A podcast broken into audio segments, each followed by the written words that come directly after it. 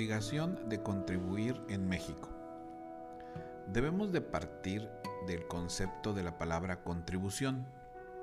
De acuerdo a la Real Academia de la Lengua, una contribución es una cuota o cantidad que se paga para algún fin, principalmente la que se impone para las cargas del Estado.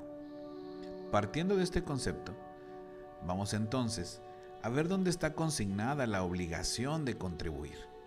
La obligación de contribuir en México se encuentra consignada en la Constitución Política de los Estados Unidos Mexicanos, específicamente en el artículo 31 en su fracción cuarta, la cual indica contribuir para los gastos públicos, así de la Federación como de los estados, de la Ciudad de México y del municipio en que residan de la manera proporcional y equitativa que dispongan las leyes.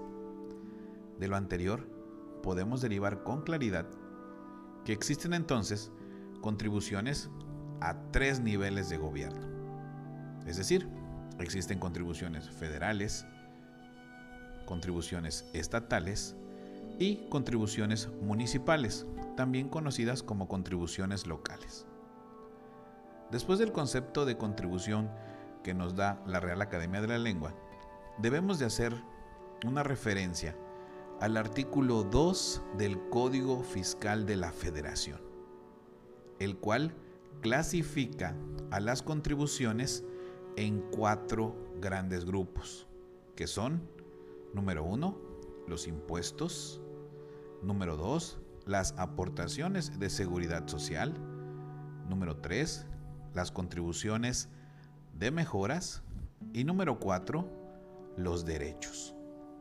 Con esto nos debe de quedar muy, pero muy claro que contribuir en primera instancia es una obligación que no se puede dejar de cumplir, en el entendido de que es una obligación constitucional.